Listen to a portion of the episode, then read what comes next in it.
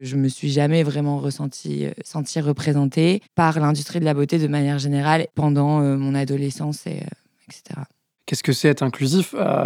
C'est deux choses. C'est à la fois représenter les gens et les accueillir. Une marque, elle a un impact culturel. Moi, je suis Sarah Forst. Et moi, je suis Lucille Grémion. On est un duo de directrices artistiques et on est les cofondatrices du Bureau Badass. Depuis 4 ans, trois grands thèmes nous passionnent et sont au cœur de toutes nos réflexions. La créativité, la communication, l'entrepreneuriat. Et ce sont ces thèmes que nous voulons explorer et décortiquer avec notre podcast Badass Talk. Et pour cela, nous allons inviter à notre mic les talents, experts, personnalités qui nous entourent.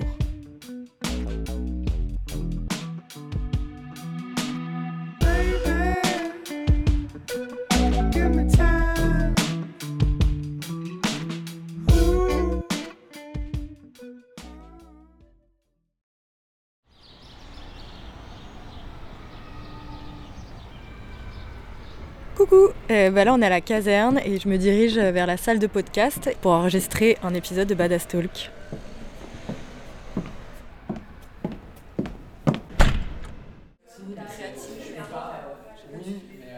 La solution ce serait de faire, le bouchon et le spray dans une couleur classique, genre argent. Bienvenue à toutes et à tous dans ce nouvel épisode de Badass Talk. On enregistre aujourd'hui à la caserne. Merci infiniment à Maeva Bessis, qui est la directrice de la caserne, de rendre possible ce podcast. La caserne, c'est situé dans le 10e arrondissement de Paris et c'est le nouvel accélérateur de transition écologique pour les secteurs mode et luxe. Une beauté inclusive, vérité ou bullshit, le titre de cet épisode, il était dans les bacs dès le début du projet. Avec Lucille, on est attiré par le monde de la beauté, de la cosmétique, de l'hygiène, et en commençant à travailler dans ces univers, on se demandait quels étaient les grands chantiers en matière de représentation. Est-ce que c'est les mêmes que dans la mode?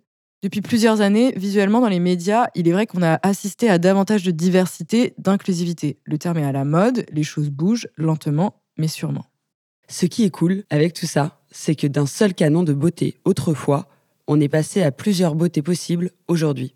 Les réseaux sociaux ont donné une voix à chacun et chacune, tout en créant une controverse via les filtres et autres applications de retouche. Le marché est extrêmement compétitif, avec des nouvelles marques incarnées, voire fondées par des célébrités, des artistes, des designers de mode, des influenceurs. Le choix est vaste. Le ou la consommatrice est parfois perdue. Et en plus, c'est impossible de faire l'impasse sur l'essor de la clean beauty. La clean beauty, c'est vraiment un mouvement où euh, les marques euh, de cosmétiques ont mis un, point d'honneur à respecter les compositions des produits, que les formules, elles soient respectueuses pour l'être humain et pour la planète. Et avec Sarah, on voulait juste mettre en lumière une côte d'un article de l'ADN. Je vais lire l'extrait. La vie sous Covid a ébranlé le rapport des Françaises à leur propre image. Un phénomène qui a notamment touché les jeunes femmes entre 15 et 25 ans. Selon l'IFOP, pour celles-ci, la perception de se sentir moins belle qu'en temps normal a progressé jusqu'à 48%. Énorme. Ce qui est intéressant avec la beauté, c'est qu'on vend des produits qui transforment, qui font du bien, qui améliorent, qui tiennent des promesses. Et aujourd'hui, on a envie de s'interroger sur les connexions, les parallèles qu'on peut faire entre représentation visuelle dans les médias et par les marques de cosmétiques particulièrement, et la représentation de soi. On a deux experts aujourd'hui avec nous. Il y a Agnès Sanso, bonjour. Bonjour. Tu fais ta voix euh, suave. Euh, que j'adore, fondatrice de Degencare, donc qui est une marque de cosmétiques générationnelle inclusive. Tu es basée à Lille. C'est très important de le dire, de le souligner, qu'il n'y a pas que à Paris, qu'il y a des gens qui font des choses. Et tu as aussi créé l'association Buddy, donc Buddy for Care, tu vas nous en parler, qui a un mouvement d'action en faveur de la santé mentale des jeunes. Euh, viens, on parle de la vraie vie. Ça, c'est des phrases que tu utilises beaucoup et tu as lancé ton Buddy Chat, qui est une safe place sur Discord, qui est accessible anonymement ou non pour échanger en toute bienveillance avec des personnes de la communauté. Donc je vous invite, si vous écoutez ce podcast, à regarder sur Instagram un peu l'univers euh, visuel euh, de Degengar, parce que c'est très nouveau. Euh, c'est... Tu as suivi dès le début, donc tu vas nous raconter un peu aussi comment tu as lancé tout ça. Et on a aussi Marc Brianterlet. On est trop contente. Bonjour. Salut. donc, qui est le cofondateur de Horace avec Kim Mazili qui est une marque de cosmétiques pour hommes. Vous avez donc cette philosophie d'inclure tous les hommes.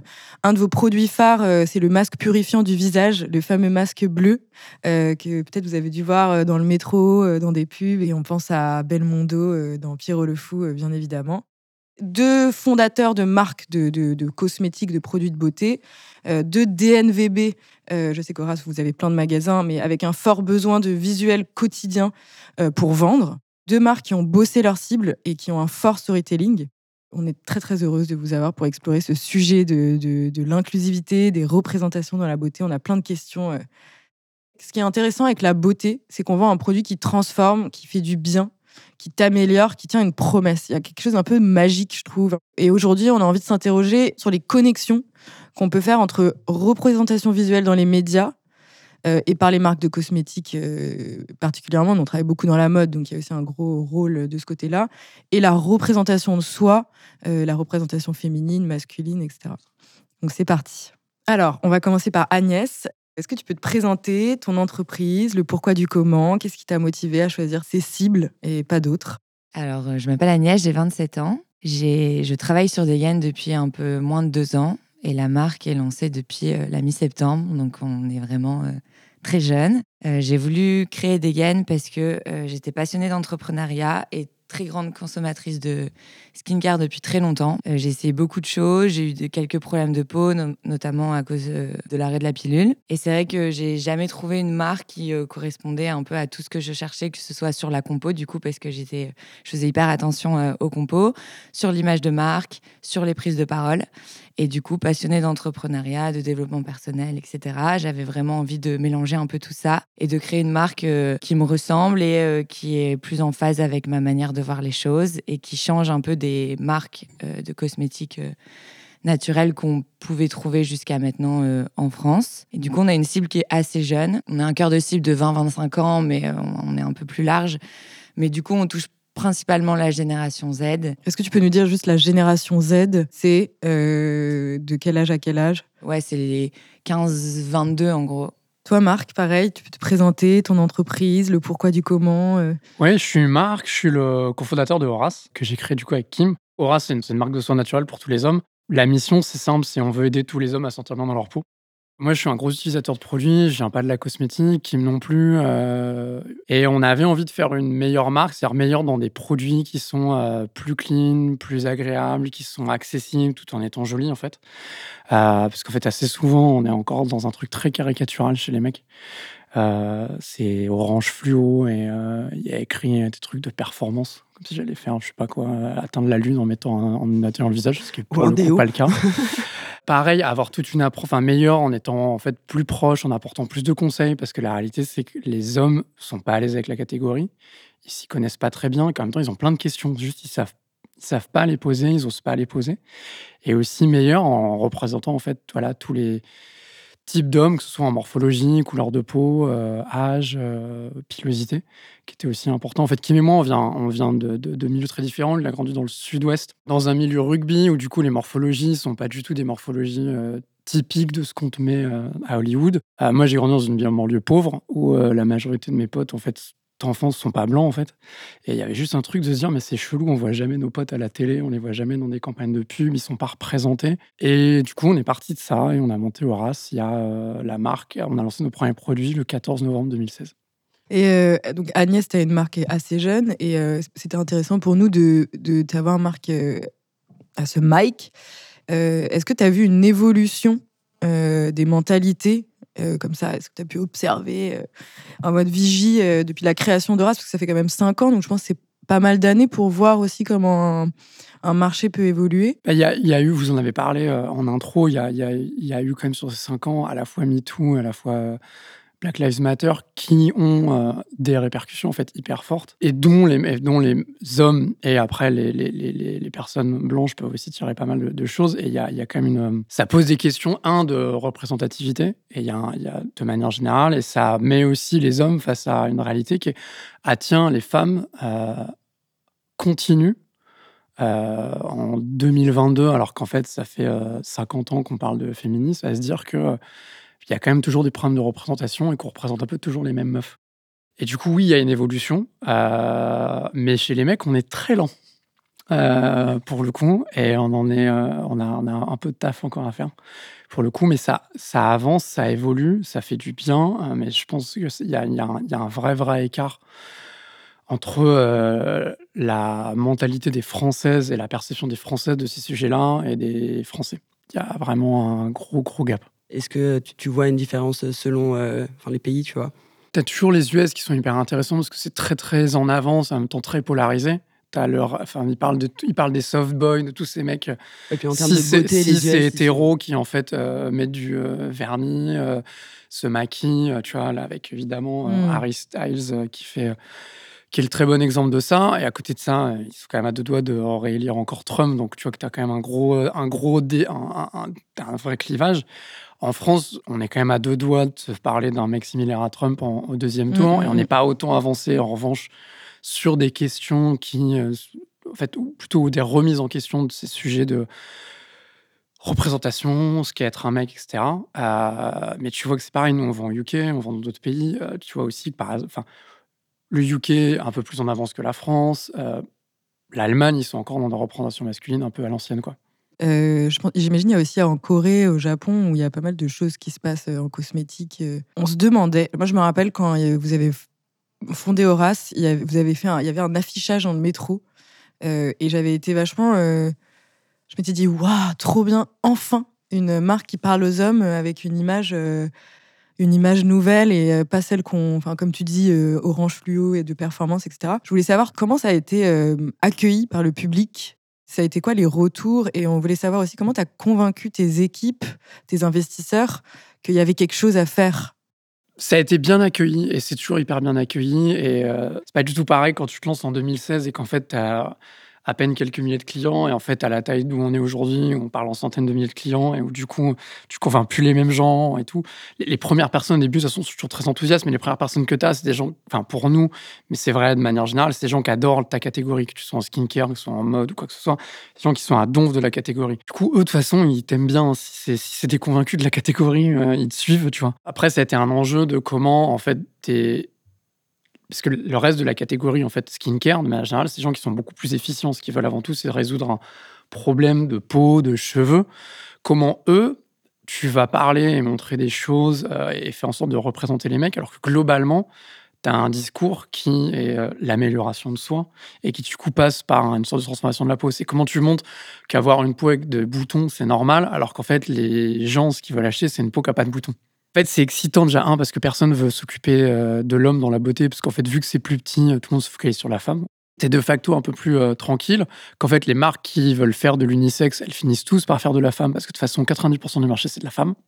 Qu'en fait, de toute façon, tu finis par avoir des modèles qui sont des femmes, et je comprends, hein, mais c'est la réalité, en fait. Et qu'à partir du moment où t'as des modèles qui sont des femmes, t'as des mecs qui veulent plus acheter. C'est hyper intéressant parce que nous, par rapport à Bureau Badass, on est deux nanas et on travaille beaucoup avec le prêt-à-peu féminin, éthique. Et on n'a pas, on a quelques exemples. On a travaillé pour des marques, tu vois, masculines, mais c'est vrai qu'on est en, on est en gros focus sur ce, sur ce marché. Et du coup, on est trop contente que tu sois là aujourd'hui avec nous et qu'on parle de ces sujets.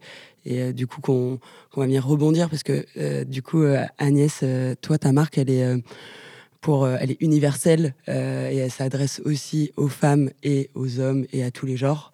Et du coup, toi, ça a été un choix euh, direct d'avoir euh, enfin cette cible. Euh, tu peux nous en parler, tu peux rebondir? Bah, ça me parle ce que dit Marc parce que nous c'est exactement le cas, c'est que pour nous pour l'instant enfin pour nous c'est hyper important de montrer des hommes. Du coup, on en prend sur nos shoots, et on en met sur notre site, etc. Mais 95% des personnes qui, qui achètent nos produits, c'est des femmes. Du coup, on est mitigé entre, ben, on va prendre des modèles hommes, mais au final, il faut quand même qu'on mette des femmes parce que si on met un homme sur la photo du produit, la femme, elle va croire que c'est pas pour elle. Donc, c'est vraiment un sujet qui est hyper compliqué à gérer entre ce qu'on a envie de représenter et ce qui va vraiment faire vendre le produit derrière. Euh, on a eu aussi beaucoup de réflexions d'hommes qui nous ont dit que ça leur a fait hyper plaisir quand ils sont arrivés sur notre site et que sur les deux, trois premières photos, tout de suite, il y avait. Euh, il y avait euh, un, homme représenté. Donc, même si pour l'instant, ils sont pas beaucoup, ça compte. Donc, on n'a pas envie de, de, faire le choix inverse. Du coup, sur tout ce qui est aussi potentiellement problème de peau, mettre des belles photos ou pas, moi, c'est vrai que j'ai créé cette marque pour les peaux sensibles et à imperfection. C'est euh, notre ADN de marque. On crée des produits à base de superfoods et de plantes adaptogènes. Donc, juste pour expliquer, parce qu'on me pose souvent la question, les superfoods, c'est des super ingrédients qui sont très riches en antioxydants, vitamines et minéraux, qui viennent travailler principalement sur le stress oxydatif, qui derrière va venir créer des inflammations, que ce soit des rougeurs, des boutons, etc. Et les plantes adaptogènes, c'est des plantes principalement issues de la médecine chinoise qui viennent permettre à la peau et à l'organisme, de manière plus générale, de s'adapter en fonction de son environnement du coup, tout ça, c'est des synergies qui viennent travailler sur tous les facteurs de stress du quotidien, que ce soit euh, la pollution, l'alimentation, les hormones, parce que voilà, la peau, elle est impactée par tellement de choses au quotidien que c'est pas juste le produit qu'on va se mettre sur la peau qui va avoir un, impact direct. Et même si ça va un peu à l'encontre de vendre une crème, on essaye quand même d'avoir cette vision assez globale de la peau et, euh, de pas vendre une solution euh, miracle en elle-même, on va dire. Euh, et, tous nos produits, du coup, ils sont testés cliniquement. Donc, c'est des tests qu'on fait vraiment en plus sur, du coup, les peaux sensibles et à tendance acnéique. Et euh, du coup, on essaye de normaliser les problèmes de peau et les aléas de la vie de manière plus générale. Donc, on essaye de montrer des, des peaux qui sont pas parfaites, parce que de toute façon, il y en a très peu des peaux parfaites. Mais euh, pareil, c'est difficile. Même pour l'instant, on essaye de, communiquer avec notre communauté sur bah, témoigner sur leurs problèmes de peau, montrer des vraies photos. Alors, on a tous ceux qui sont euh, vachement à fond là-dedans et qui sont là depuis les premiers jours, qui répondent du tac au tac dès qu'on a un nouveau projet, des choses comme ça. Et on en a d'autres qui sont vachement là-dedans en off avec nous. Mais dès qu'il faut bah, potentiellement partager une photo, témoigner en montrant son visage, des choses comme ça, ils sont encore pas du tout à l'aise avec le fait de le faire. On le comprend carrément, mais du coup, ça montre bien euh, qu'il y a vachement un a priori sur, euh, encore sur, euh, sur ça. Alors là, tu as trois références. Comment ça s'est passé les premières ventes? Enfin, est-ce que tu Il y avait une phase de précommande? Ouais. Bah et là, maintenant, c'est disponible sur le sur, le e-shop. Ouais, carrément. Comment ça se passe? Est-ce que ton intuition c'était la bonne? Est-ce que ça clique et que ça met dans son panier? Ouais, carrément. Oui, oui. Franchement, sur euh, sur le nombre de, de, que ce soit de précommande ou là aujourd'hui, euh, on, on, est on est vachement content et euh, on est assez raccord avec ce qu'on avait imaginé. C'est vachement cohérent avec ce qu'on avait pensé sur la cible. Surtout, on est vachement content parce que c'est ce pour qui le produit a été pensé, qui achète. Pour l'instant, nous, on est au, même pas au premier millier de, de clients. Donc, euh, c'est vrai que c'est, pour l'instant, c'est les gens qui sont euh, adhérents de Degen. C'est à la fois, il y a une partie, c'est des gens qui sont vachement intéressés de base par la cosmétique naturelle. Et l'autre moitié, c'est des gens qui sont hyper intéressés par les sujets santé mentale, qui nous suivent justement parce que la marque, elle euh, casse un peu les codes, qui sont hyper preneurs de, de ces mouvements-là. Donc ça fait sens avec ce qu'on fait pour le, pour le moment pour faire un peu les sous-titres pour les auditeurs, Horace et Degen, c'est vraiment des, des, marques qui ne vendent pas de, de, de, maquillage, mais plus des produits de beauté euh, pour prendre soin de soi. Enfin, je sais pas s'il y a. Pour le moment. Ah oui, et nous, on vend un peu de make-up. On a sur nos trois produits, on a un des trois produits qui est un correcteur, donc qui est vraiment un correcteur pour euh, les cernes, les boutons, des choses comme ça. Sachant que tous nos produits make-up, eh ben, ils ont tous nos actifs de soins dedans, donc c'est un correcteur soin qui vient à la fois camoufler, mais aussi euh, traiter euh, les petites imperfections. Et on a d'autres produits qui arrivent vite. Le make-up en fait partie. Petit aparté sur les matières premières, j'ai vu qu'Horace, vous avez fait une com là sur la hausse de vos prix. Euh, c'est un vrai truc, là, les matières premières ou... Grave. c'est qu'est-ce qui manque Parlons des matières en fait, premières. En fait, c'est un, une réaction en chaîne liée au Covid. C'est que, un, tu as un gros sujet, euh, en fait, sur toute ta chaîne d'approvisionnement, un qui est lié au transport. Il y a eu un énorme impact lié au. Vous vous souvenez du, euh, de, ce porte-container qui s'est bloqué dans le canal de Suez? ah, C'est une vraie réaction en chaîne derrière. De tout est en retard, en fait. Genre boule de neige. En fait, c'est. on est drive, on est un monde qui est drivé par la logistique en fait tout est du déplacement d'un point A à un point B, tout est fait pour être super optimisé. Qu'en fait, quand tu as un truc qui fout le bordel comme as, alors ouais, on a fait tous des mêmes très drôles et on a tous rigolé, mais en fait, c'est un enfer derrière. Et deux, en plus de ça, euh, euh, tu pâtis en fait d'une politique qui est très variable de la gestion du Covid dans les pays, avec notamment certains et la Chine qui pratiquent du zéro Covid et qui du coup sur des zones particulières vont en fait fermer des régions et du coup des usines du jour au lendemain. Et la réalité c'est que as beau, euh, nous on est fabriqué en France, nos labos sont en France, mais on a quand même des packs ou des bouts de packs qui vont arriver de Chine. Du coup, bah, truc qui n'est pas livré en fait. Euh, et du coup, c'est un impact de tout parce que ça met plus de temps, que tu as plus de pression, parce que tu as aussi d'un coup tout le monde qui se remet à commander. C'était pour c'était la Chine, puis on a ajouté les US, maintenant toute l'Europe s'y remet. Bah, en fait, il n'y a pas la capacité de prod. Donc, euh, bah, on fait quoi? Bah, Ils nous demandent de payer plus cher. Mmh, mmh. Et donc, on parle de. C'est quoi? C'est 1 euro sur certains Ouais, produits? nous, en fait, au total, euh, ce qu'on a, on a, on a répercuté entre 50 centimes et 1 euro sur un peu plus de la moitié des produits. Et du coup, ça a été interprété comment euh, Parce que j'ai vu du coup vos posts euh, récemment sur justement cette hausse des prix et je me demandais comment. Hyper bien. alors, ça s'est vraiment très bien passé. D'autant plus que nous, on a pris cette habitude de communiquer de manière très honnête, en fait c'est pas, je parle d'honnêteté, pas de transparence, que tu peux être un connard et dire les choses comme elles sont, c'est de la transparence. Nous, on est honnête, on dit ce qu'on fait, on fait ce qu'on se dit. Enfin voilà. Et du coup, globalement, ils sont aussi habitués à ça. Ça s'est pour le coup bien passé. On n'a pas de. On n'a pas Parce qu'en fait, un euro, quand tu remets en fait sur tous tes produits, et en sachant que c'est même pas l'intégralité des produits, et que sur certains produits, on parle de 50 centimes, en fait, globalement, c'est pas une hausse qui est euh, compliquée. Et on a préféré prendre les devants, l'annoncer une semaine avant. J'aimerais bien qu'on on explore un peu l'ADN de vos marques. Après, on parlera un peu plus, euh, on aura plus de questions perso. Alors, du coup, là, nous, on travaille pour une marque de cosmétiques solides et euh, on, fait une plateforme de marque, etc. Et en fait, je me suis rendu compte qu'il y avait beaucoup de marques qui disaient qu'ils qui prônaient leur euh, naturalité et du made in France, etc. Mais en fait, ce qu'on ne dit pas, c'est que dans la cosmétique, il y a beaucoup de matières premières qui, de toute façon, n'existent pas en France. Donc on est obligé de, de, les amener euh, d'ailleurs. Et euh, du coup, il y a beaucoup de greenwashing et de bullshit aussi euh, sur les paquets qu'on, enfin sur les packaging qu'on trouve en, supermarché, etc. Donc je sais pas ce que vous en pensez de ça, mais est-ce que, enfin, est-ce que ça pourrait marcher d'expliquer ça aux consommateurs En fait, bah tu vois, ce qui fait que ton, enfin j'y connais rien, mais ce qui fait que ta crème, elle est, enfin je sais pas, elle s'étale bien sur ta peau, bah en fait c'est c'est un produit qui vient du Brésil. Enfin tu vois ce que je veux dire? Mmh, Carrément. Bah moi je pense que déjà c'est hyper difficile, enfin c'est impossible de faire un produit parfait. Donc après on peut tout expliquer à partir du moment où on sait pourquoi on a fait tel ou tel choix, mais dans la cosmétique, que ce soit euh, sur euh, la composition, les ingrédients, même euh, le packaging, c'est hyper dur de faire un choix parfait. Il faut juste faire un choix. Pour revenir sur ce que tu dis, c'est qu'en effet, il y a déjà le made in France. Ça peut vouloir dire que juste une partie du produit a été fait en France, mais une autre partie peut avoir été faite à l'étranger. Les ingrédients, en effet, ils peuvent venir euh, d'ailleurs. Notamment, nous, les superfoods et les plantes adaptogènes, on ne va pas les trouver en France, donc en effet, on importe nos ingrédients. Par contre, le produit, que ce soit le packaging, il est euh, vraiment euh, fait en France et, nos usines sont de, de, fabrication, nos laboratoires sont en France aussi. Et après, c'est pareil sur tout ce qui est allégation. Euh, il y a beaucoup de choses qui sont euh, du marketing. Et euh, quand nous, je disais qu'on faisait des tests cliniques en plus sur les peaux sensibles, les peaux à tendance acnéique, des choses comme ça, c'est des tests qui sont facultatifs, que toutes les marques ne font pas. Et que en fonction des mots qu'elles utilisent derrière leurs produits, elles peuvent utiliser plus ou moins telle ou telle allégation sans forcément que les tests cliniques qui sont plus coûteux et plus difficiles à obtenir puissent être faits. Donc, en effet, c'est. Quand il y a écrit 98% d'origine naturelle, c'est du bullshit ou c'est. Euh, parce que mon client, il m'a dit, mais ça ne veut rien dire, 90% d'origine. dit de la merde. Hein. Pardon, mais, non, mais sérieusement. Euh, pour le coup, en plus, c'est le genre de truc qui est genre hyper mauvais pour l'industrie. Mm. C'est réglementé par l'Europe. C'est tu peux même pas mentir, en fait. C'est pas vrai. Sur les compos, tu peux pas mentir. Sauf là où il a un bon point, et c'est peut-être ça qu'il veut dire, donc non, votre client dit de la merde, c'est sur le solide.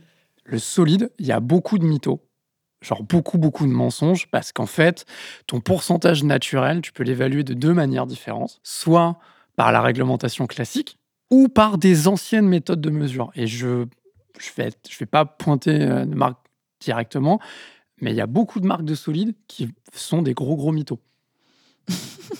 Intéressant. Trop intéressant. Et euh, je suis hyper euh, agréablement surprise aussi euh, de vos connaissances. Et tu disais que tu venais pas, euh, tu vois, du milieu de la cosmétique, euh, toi non plus. Enfin, genre, vous êtes hyper badass de dire, ok, vas-y, je vais monter ma, ma marque de, de cosmétique. Je trouve ça vachement culotté aussi d'arriver dans une industrie qui est tellement complexe, avec aussi quelque chose de très scientifique. Comment vous êtes dit, ok, vas-y, là, je vais lancer ma, cette marque-là, malgré qu'il y ait beaucoup, beaucoup, beaucoup d'inconnus. Et comment j'en suis arrivé là? Marc, je, je, je te regarde, peut-être que tu peux commencer parce que du coup, tu as ta marque depuis, depuis euh, plus de 5 ans Alors en fait, je me suis pas trop posé de questions. Comme je disais, on avait envie de faire une meilleure marque. On s'est lancé avec Kim en disant de toute façon, c'était aussi le bon moment d'un point de vue euh, perso. Euh, tu es un jeune adulte, euh, tu commences à comprendre quand même un petit peu mieux certains rouages pro. Euh, on n'avait pas d'enfants à l'époque, euh, tu vois. Moi, j'avais fait une rupture conventionnelle et ça aide. J'ai, c'est ma thune, c'est ça. Hein. J'avais pas de thune.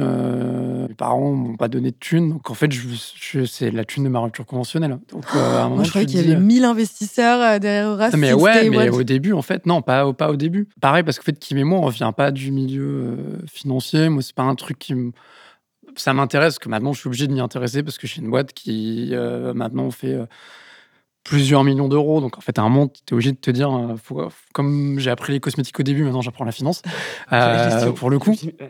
Mais disons que c'était. Euh, ouais, on s'est lancé en disant vas-y, on y va en fait. De toute façon, si ça marche pas, euh, on s'en sortira. Il faut, aussi remettre mettre un truc et euh, on est deux mecs, pour le coup, qui ont fait des écoles de commerce. On a eu des bonnes expériences avant. Au pire, tu te plantes, tu retrouveras du boulot en fait. En vrai. Tu avais le mindset de l'entrepreneur, let's go quoi. On a l'habitude dans ce podcast de faire des questions pro et après d'aller un peu plus dans le perso. Euh, c'est quoi, euh, toi, Agnès, la relation personnelle, donc ta relation perso que tu as eue à la beauté, à l'industrie de la beauté? Donc vraiment depuis ton adolescence à aujourd'hui. Euh, je pense que tu as lu des écrits de Mona Chollet sur enfin, voilà, tous ces sujets-là. Est-ce que tu peux nous expliquer cette chronologie finalement? Moi, j'ai eu pas mal de problèmes de peau que j'ai plutôt mal vécu, qui m'ont parfois empêché de sortir ou qui voilà me faisaient vraiment me sentir pas à l'aise vis-à-vis des autres. Donc déjà de manière globale, hors de la beauté, je me suis un peu toujours sentie un peu différente, pas trop à ma place. J'aimais des choses différentes et pourtant j'essayais de faire comme les autres bah, pour me sentir intégrer tout ça. Je me suis jamais vraiment ressentie sentie représentée par l'industrie de la beauté de manière générale et même par les dernières marques qui pouvaient euh, se lancer euh, dans, dans, la cosmétique ou, euh, ou dans la mode pendant mon adolescence, et, etc. Parce que c'est vrai qu'on est biberonné dès notre plus jeune âge à des visages féminins lisses, jeunes. Et c'est vrai que hier, on a une amie, gros big up aussi, qui, a, qui s'appelle Eve Simonet, qui est réalisatrice, qui parlait de déconstruction. Et je pense qu'à nos âges, en plus on a à peu près les mêmes âges, on déconstruit aussi euh, cette espèce d'idéal euh, qui est dans notre tête. Euh, on a été limite lessivé et on a l'impression que quand on se regarde dans le miroir, il faut qu'on ressemble à un tel visage ou un tel corps. Et ce que je trouve génial avec Degen Care, c'est que du coup, tu, tu mets dans le feed des gens des images de gens normaux euh, et moi, je sais qu'après mon accouchement, j'avais besoin, je me rappelle dans mon feed Instagram, j'avais besoin de voir des vrais corps. Et en fait, j'ai enlevé toutes les meufs trop bonnes, quoi, parce que sinon, j'allais jamais, euh, non, mais j'allais jamais me réaccepter.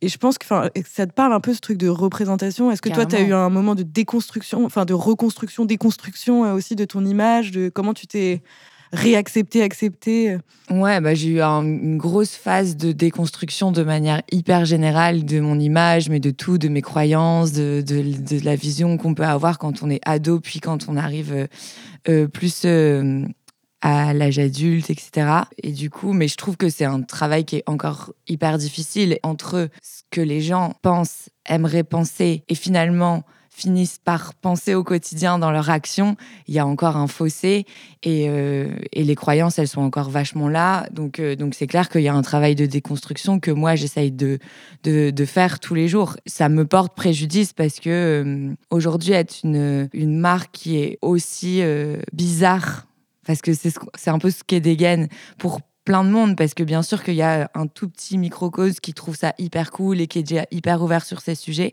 mais c'est pas du tout représentatif euh, des consommateurs euh, euh, en France, etc.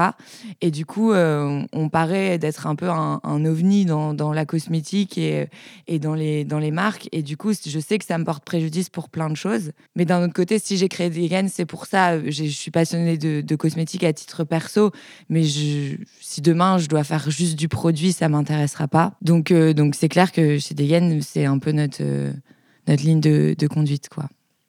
C'est ton tour, Marc, de raconter ton, ta relation personnelle euh, à l'industrie de la beauté. Ma première relation, c'est Biactol. Et j'avais pas de problème de peau. C'est juste que ça, c'est énorme pour le coup, c'est un vrai truc de pub. C'est en fait, euh, il y avait un grand frère et un petit frère dans une salle de bain. Le sous-texte de, la pub, c'était euh, le plus petit frère pour qu'il devienne grand, fallait qu'il mette du Biactol, parce que c'est, ce que faisait le plus grand, tu vois. Donc je fais, bah, je vais acheter du Biactol. de la mère, qu'elle m'achète du Biactol. C'était beaucoup trop agressif pour moi. J'avais pas vraiment de problème de peau, en fait. Ça, c'est assez cool. Moi, j'ai une adolescence en pas de problème de peau.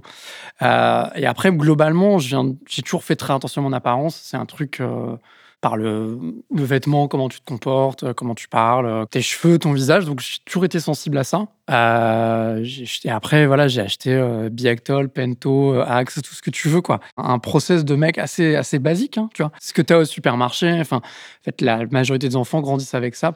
En plus de ça, j'étais marqué par le fait que de toute façon, les adultes que je regardais, c'était ceux que je voyais euh, à l'époque à la télé, soit dans des clips de musique, plus spécifiquement du rap pour moi, ou euh, du sport. pour moi, le sport, c'était le basket.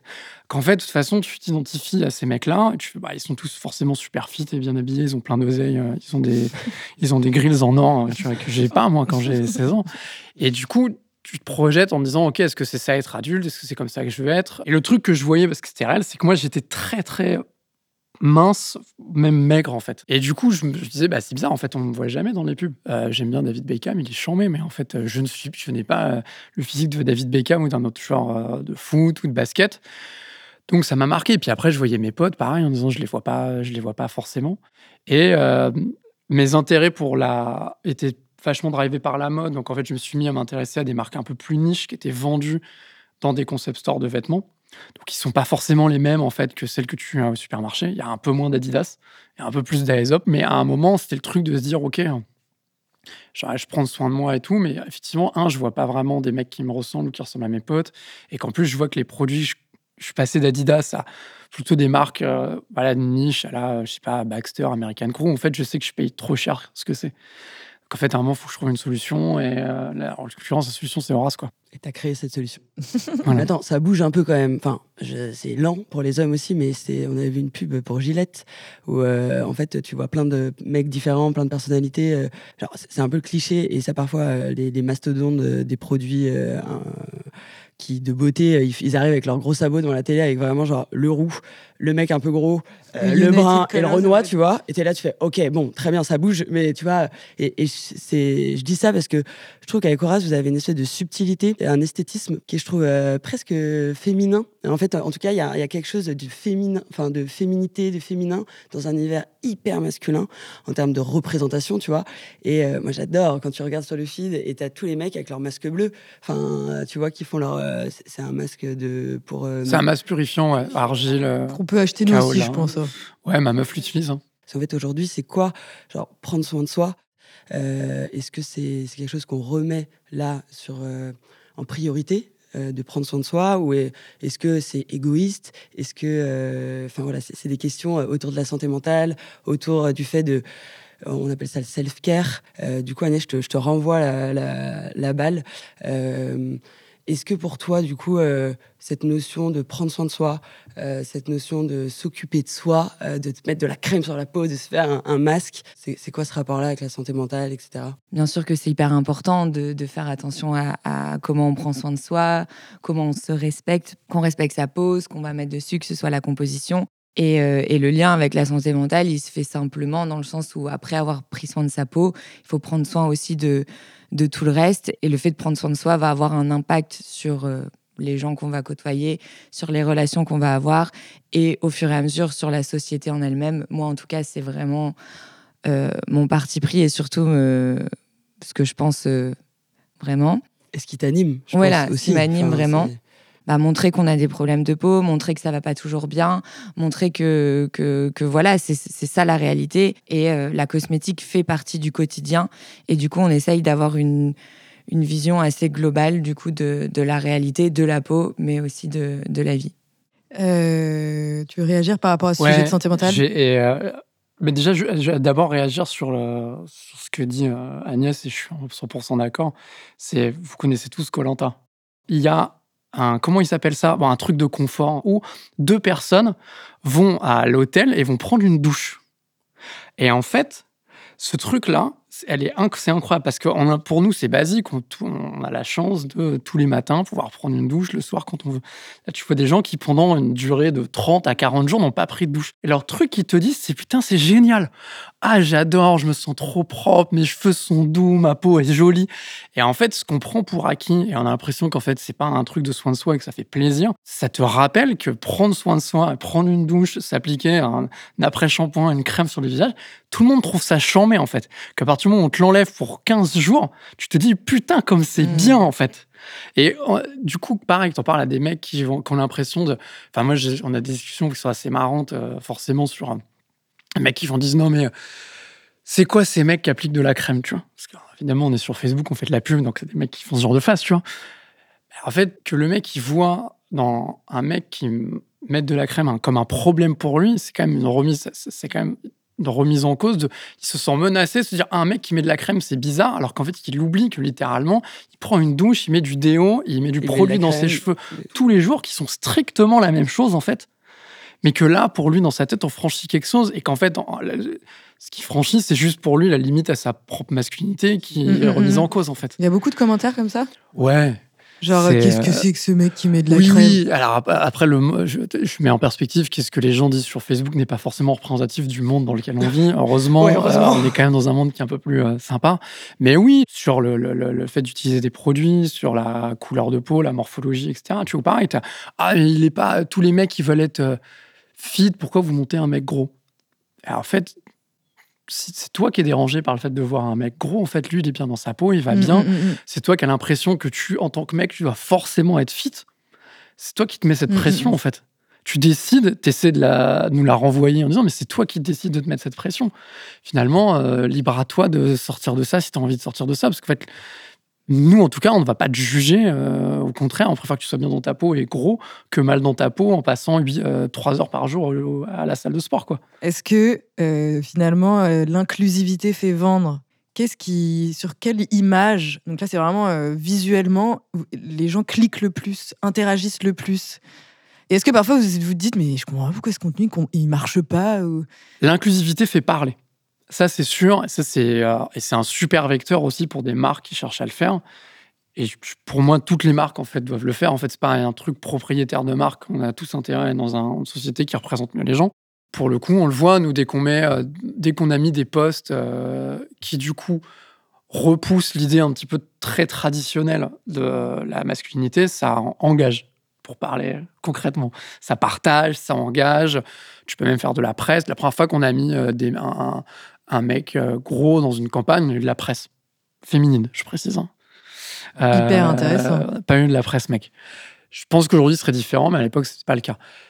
En revanche, tu as une réalité qui est euh, ce que les gens vont plus cliquer. Et ça, moi, je peux te le dire de ce qu'on fait et ce qu'on voit dans des pubs. Donc, pas des contenus organiques Insta, c'est un mec beau gosse. Bah Au sens classique de ce qu'est un mec beau gosse. Est-ce que tu peux nous décrire le mec beau gosse? Bah, ce que j'appelle alors le mec beau gosse. Non mais c'est intéressant. Euh, quel est, le, canon français euh Mais ça reste un mec qui a une mâchoire un peu carrée, euh, qui a un peu de barbe, des, qui a des cheveux et qui est musclé. Tu vois Donc on est dans un truc qui est la même chose depuis les années 80 quoi. Grosso modo, enfin à la différence que on a, il est plus barbu, tu vois. Mais le mec est barbu au niveau de la barbe, mais pas au niveau du torse. Il n'y a pas de poils sur le torse. Et ouais. Ah oui pilosité Hollywood, tu vois. Pour le coup, moi, je me souviens en tant qu'ado, parce que je suis un mec qui est poilu, qui est en fait un truc quasiment inatteignable. En fait, si t'as de la barbe en général, t'as du poil au torse, quoi. C'est un peu. Oui, c'est pas que localisé. Pas difficilement, tu vois. Ça reste ça, et tu vois la différence, voilà, entre ce que les gens vont avec quoi ils vont réagir de manière organique. C'est pas les mêmes gens, en fait, que ceux que tu vas toucher par tes pubs. En fait, t'as une audience qui est beaucoup plus large, qui est moins engagée avec ta marque. Soit tu vas, tu vas interrompre le scroll d'un feed. Donc, c'est pas quelqu'un qui s'est abonné à toi pour te voir dans son feed. Donc à partir de là, elle réagit pas au même truc. Et autant tout ce qui est hmm. inclusivité, représentation, au sens très très large, ça marche bien auprès de nos abonnés parce que c'est nos clients et qui sont habitués parce qu'on leur montre ça tout le temps et ils sont aussi là pour ça. Autant quand tu élargis via de la pub, tu reviens à un truc très traditionnel. Agnès, tu as assez de, d'antériorité pour. Euh, Moins, mais, euh, mais je suis carrément raccord dans le sens où nous, par exemple, le post qui a fait le plus de likes, c'est le post d'une photo où la personne est complètement remplie de boutons d'acné. Vraiment, on n'a jamais eu autant de partages de, de, likes. Mais euh, pareil, ce qui est un peu pub ou euh, les photos des produits, enfin, qui mettent en avant plus les produits pour, euh, pour derrière déclencher les achats, ça va vraiment plus être des photos qui montrent soit des avant-après, mais qui est quand même le après, soit vraiment des pubs qui vont vraiment mettre en avant le côté un peu miracle du truc, après tu vas avoir la plus belle peau possible. Ce que je disais tout à l'heure, la contradiction entre euh, ce que les gens aimeraient penser et finalement ce qu'ils décident pour eux euh, quand ils sont dans, dans l'action. Et j'ai un autre exemple, c'est que par exemple notre correcteur teinté, on l'a fait en quatre teintes. Il faut savoir que pour une toute petite marque qui se lance, décliner des teintes, c'est un prix monstrueux. Mais bon, c'était un choix euh, évident pour moi, comme tu disais, en 2022.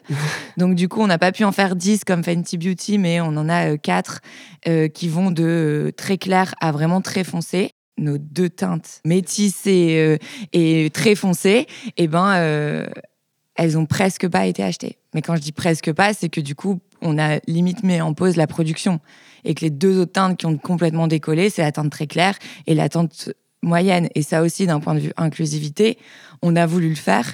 Mais aujourd'hui, c'est encore pas représentatif de, des consommateurs euh, qui aiment les trucs un peu tendance, la cosmétique clean, des choses comme ça, quoi où il y a des gros mastodontes sur le marché pour aussi euh, les peaux métisses, les peaux noires, etc. Euh, et, en fait, toi, tu as aussi une marque qui, qui, est niche. Enfin, Carrément. oui, on est, pour l'instant, on n'est personne. Hein. Euh, mais non, mais c'est. Continue, c'est quatre. Vous êtes dégaine. personne, vous êtes ouais, on est dégaine, ouais. Et euh, ouais, je, disais, on n'a pas donné de définition d'inclusivité un peu volontairement parce qu'on voulait vous demander quelle était votre définition de l'inclusivité. Mais en fait, à vous entendre, je trouve qu'on est aujourd'hui avec tout ce qui est euh, body positive, euh, self-care, etc. Il y a presque une injonction de s'accepter à tout prix alors que tu as le droit de pas t'accepter. Carrément. En effet, le body positive à tout va peut être hyper néfaste pour bah, la santé mentale. quand on, vit une période où, euh, où on voit que tout ce qui est yoga, euh, voilà, accepter son corps, euh, aller mieux, vivre sa meilleure vie, être hyper zen, etc. Encore une fois, pousser à l'extrême, c'est hyper pas représentatif de la réalité du quotidien. Pour rebondir, je pense qu'il y a aussi une notion de plaisir et de fun. Et je trouve que, enfin voilà, dans, vos deux marques, on le ressent aussi visuellement, on le ressent aussi dans cette représentation de, bah, en fait, je prends soin de moi, oui, ça fait du bien de. Ouais, ça fait du bien de prendre soin de soi. C'est fun, c'est cool de aussi se mettre de 15 passer. crème si on a envie. ouais, 5 de masque. Non, mais voilà, mais aussi, je pense à cette notion aussi de plaisir, cette notion de fun. Euh, je sais pas, euh, vous, comment ça se passe aussi dans les bureaux ou euh, quand vous en parlez Est-ce que dans vos réunions, pour, enfin, je sais pas, par rapport à, à, tous les créations de contenu que vous faites, même sur le blog, est-ce que ça, cette question de plaisir, de fun, enfin, j'imagine, elle est au centre. Est-ce que tu peux nous en dire un peu plus, Marc? Ouais, juste avant, je, veux bien rebondir sur ce que tu disais sur la question de qu'est-ce que c'est être inclusif. Euh, c'est deux choses. C'est à la fois représenter les gens et les accueillir. tu peux euh, avoir une campagne euh, hyper représentative des gens, mais en revanche, s'ils viennent te parler, pas leur répondre, les prendre de haut. Et pour nous, être inclusif, c'est aussi, ça passe aussi par des niveaux d'expertise sur du soin, qui tu accueilles aussi bien quelqu'un qui est novice qu'expert. Et tu as encore une autre étape, c'est qu'est-ce qu'est euh, être inclusif de façade et être inclusif réellement. C'est ces marques qui sont très inclusifs en campagne et euh, tu vas dans leur bureau, c'est pas le cas. Et clarité, c'est que si tu veux être vraiment inclusif, faut que tu ailles jusqu'à la team. Mmh, parce qu'en fait, tu as besoin d'avoir, pour être inclusif, tu as aussi besoin d'avoir des perspectives qui sont différentes dans tes équipes. Et euh, avoir, pour aussi tes équipes, se dire, OK, mais je vais penser à mon collègue, je vais penser à ma collègue. Ce que tu ne peux complètement oublier, en fait, si euh, tu es dans une représentativité, qui est une représentation, pardon, qui est uniquement une représentation euh, de com, en fait. Qui est, oui, je mets les gens dans des affiches, et c'est déjà très bien. Hein. Je suis pas du tout, euh, je, préfère, je, c'est graduel, mais et c'est déjà un énorme pas en avant, pas en avant. Mais en fait, la seule manière pour que ça fonctionne vraiment, c'est d'aller plus loin. Sinon, en fait, à un moment, ça va disparaître, comme on a expliqué que Benetton, c'était une tendance, en fait du coup, sur le fun, t'as un truc où, de toute façon, euh, a fortiori après deux ans de Covid, hein, c'est cool de s'amuser là. Et tu vois, c'est quand même fait chier un peu quand même. Euh, hein et je pense qu'on est une génération, on a conscience de la crise permanente qu'on vit. On parle de crise écologique, on parle de crise économique tout le temps. Enfin, on est une génération qui de toute façon ne vit que dans la crise. La crise, c'est le quotidien. À un moment, tu es obligé aussi de te réfugier dans un truc où tu vas prendre du plaisir, parce que en fait, sinon, franchement, c'est relou quoi. Là, en ce moment, euh, tout, enfin, en ce moment, je veux dire, t'ouvres les actualités, c'est tout le temps chiant. T'es tout le temps triste. Voilà. Donc, tu as besoin de prendre du plaisir. Tu peux le faire tout en parlant de sujets très sérieux. Hein. Mais tu as besoin aussi, il faut, avoir aussi du coup conscience, et nous on a pleinement conscience qu'une marque, elle a un impact culturel. C'est-à-dire, c'est pas uniquement, euh, tu pas dans un truc transactionnel et commercial, c'est qu'en fait, tu crées des images, tu crées des messages, tu crées des narratifs qui ont un impact sur la vie des gens. Donc en fait, nous, on en a conscience et à partir de là, bah, Ouais, en ce moment, c'est compliqué, c'est relou. En fait, ça fait grosso modo 30 ans que c'est relou. Amusez-vous, en fait. Nous, en fait, on est là pour vous fassiez du bien. Vraiment, je une marque a un impact culturel et euh, c'est hyper intéressant. Nous, on en parlait beaucoup aussi avec euh, l'écologie, l'éthique, etc. C'était important pour nous, avec Lucille, de faire des shootings où, en gros, euh, sur la table régie, t'as pas du coca et des verres en plastique. Parce qu'en fait, elle est où la logique en fait Et donc, la marque, une marque a vraiment un impact culturel, franchement. mais en fait, on a envie de montrer des vieilles femmes, des vieux hommes, des, tous les corps. Et gros big up encore à Lisa Gachet qui est la fondatrice de Make My Lemonade, qu'on aime d'amour et qui a été aussi une des premières dans la mode euh, à montrer toutes les femmes, en fait. Est-ce qu'un jour tu ouvrirais euh, le marché euh, à la femme, quoi? Aujourd'hui, on, se concentre sur l'homme pour une raison. Moi, j'adorerais, en fait, très honnêtement, qu'aujourd'hui, tu puisses avoir des marques qui sont pas complètement non genrées, parce que je pense que pour la réalité, la réalité, c'est qu'en fait, ton genre, il est hyper structurant dans ta personnalité, tes constructions. Donc, tu peux, en tout cas, énormément les dégenrer. Aujourd'hui, les mecs ont besoin de passer par une marque pour hommes, en fait. L'étape pour démocratiser le soin, c'est de passer par une, marque pour hommes. Après, nos produits sont géniaux. Je suis très à l'aise pour le dire. Et il y a plein de femmes qui l'utilisent. Et puis, tu as fait des campagnes d'influence où vous avez vachement mis en évidence que la femme peut aussi porter le masque, enfin, utiliser bah, le masque et tout. Moi, de toute façon, je, je, ma compagne, ça fait bientôt 12 ans qu'on est ensemble. Euh, tous les produits race qu'elle aime, elle les utilise. Et les produits, elle en a, elle les prend, elle en est très contente. Et en fait, euh, parce que la réalité, c'est que les produits en tant que tels, dans leur formule, ne sont pas réellement genrés. En revanche, les problématiques sont genrées. Euh, pour les problèmes pratiques de barbe, euh, que ce soit du rasage ou de poils, ça lié au fait que tu es de la testostérone, en fait. Et que la question des pellicules, c'est plutôt un problème masculin qu'un problème féminin. La chute de cheveux androgénétique et la chute de cheveux des hommes, c'est un truc de mec, pour le coup. De toute façon, on se positionne sur des questions masculines par le développement parce que les choses sont comme ça. Mais après, en tant que tel, les formules sont en fait unisexes. Ouais, mais tu as dit un truc hyper intéressant, vraiment, c'est euh, pour aussi euh, proposer aux hommes qui puissent prendre soin d'eux, il faut une marque enfin, masculine. Et en fait, step by step, peut-être qu'en fait, euh, on pourra, tout le monde utilisera et on verra et ça sera démocratisé. Mais c'est important de centrer ça et de se dire, OK, step by step, on avance.